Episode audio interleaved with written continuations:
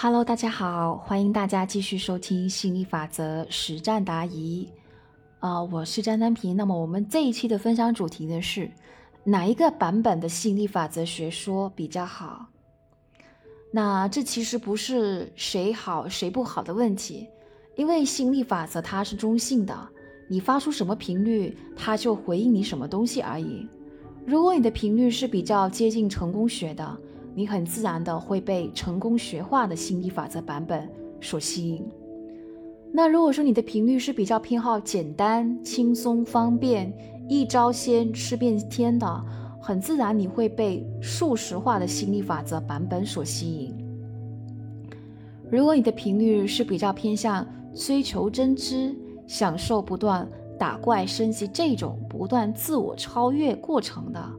你很自然就会被有阶梯、有次第、有层次的心理法则版本所吸引，所以这不是哪一个比较好的问题，而是你目前处在什么频率区间的问题。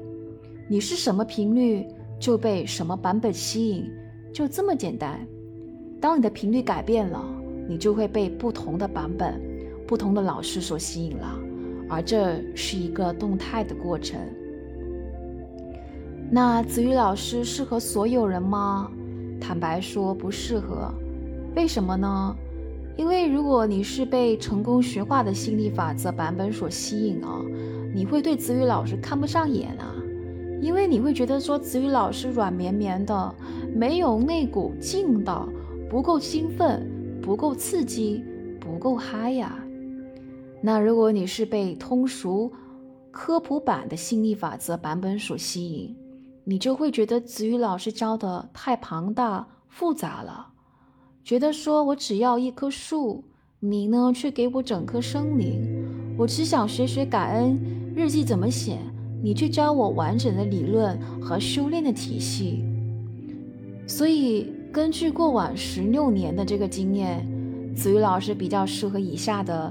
这几种人，自学过心理法则一段时间，遇到瓶颈想要寻求突破的人；学过别的心理法则老师，遇到瓶颈想要寻求突破的人；自身已经超越了通俗科普的水平，想要体验打怪升级、寻求更上一层楼的人；学了成功学化的吸引力法则版本，觉得越学越不对劲。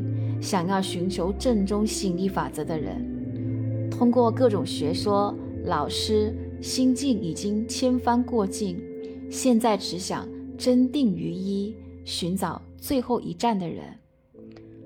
子瑜老师的学员当中，有一部分是之前跟别的老师学过，然后才来到子瑜老师这里不走了，说子瑜老师，你这里是我最后的一站，以后不走了。那子宇老师本身也是比较喜欢这种千帆过尽、真定于一的学员，因为他们已经见过世面，懂得辨别真伪，知道哪一些老师只是包装好看，哪一些老师才是实打实的真功夫。那这些人你不必多费唇舌，因为他们很清楚你就是有斤两的老师，不必去说服。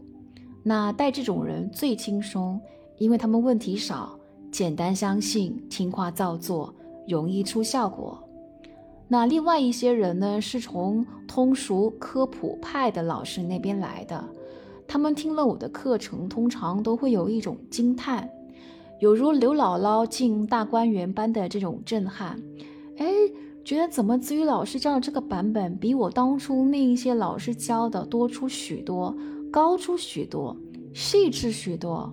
我好像在那边耽误太多时间了。这个时候，子瑜老师就会说：“你没有耽误，时间恰如其分。你在他那里准备多时，目的就是要准备好自己，有一天要来到我这里，我就是你的最后一站。如果你愿意，那大家可以问一下自己哦，你是上述五种当中的哪一种过来的呢？”好，那我们这期的这个分享的话呢，就先到这里了哦。那如果说你已经下定决心要加入我们的话，那欢迎你这个私聊我，联系我。我们下期再见喽，拜拜。